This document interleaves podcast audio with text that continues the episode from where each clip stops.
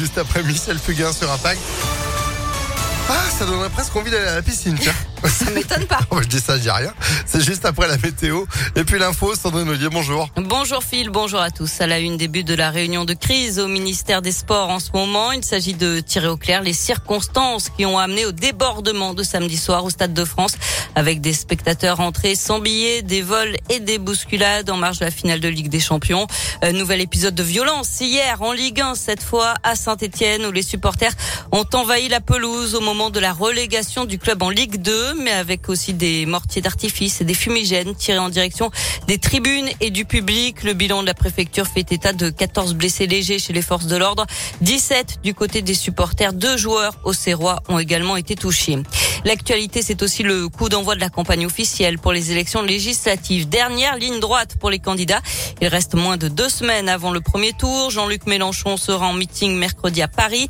Dimanche pour Marine Le Pen à Hénin-Beaumont dans le Nord. La première ministre Elisabeth Borne sera en visio en fin de journée avec tous les candidats ensemble. Près de 6300 candidats sont en lice pour 577 sièges. C'est 20% de moins qu'en 2017 du fait notamment de l'accord à gauche.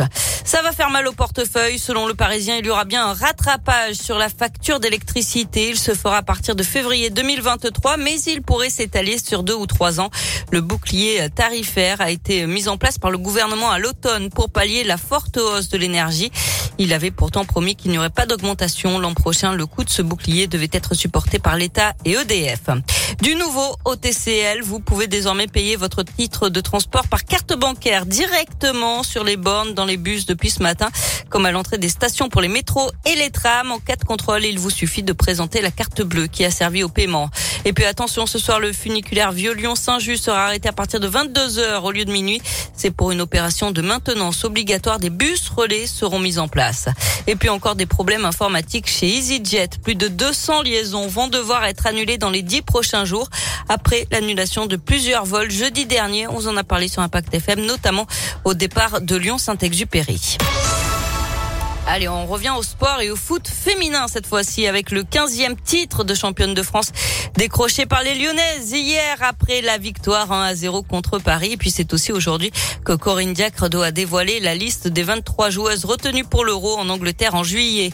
À noter également la défaite de Villefranche en barrage contre Quevilly-Rouen. Les Caladois ne verront pas la Ligue 2 la saison prochaine. Et puis en basket, l'Asvel qualifié pour les demi-finales du championnat. Victoire 84 à 82 contre Cholet au troisième match décisif.